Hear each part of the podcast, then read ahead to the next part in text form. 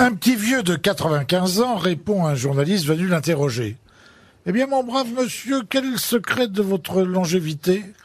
Oh, j'ai une vie bien réglée, monsieur. Le matin à 6 heures, je fais pipi. Vers 6h30, je fais caca. Ah bon, et ensuite, et ensuite, je me lève.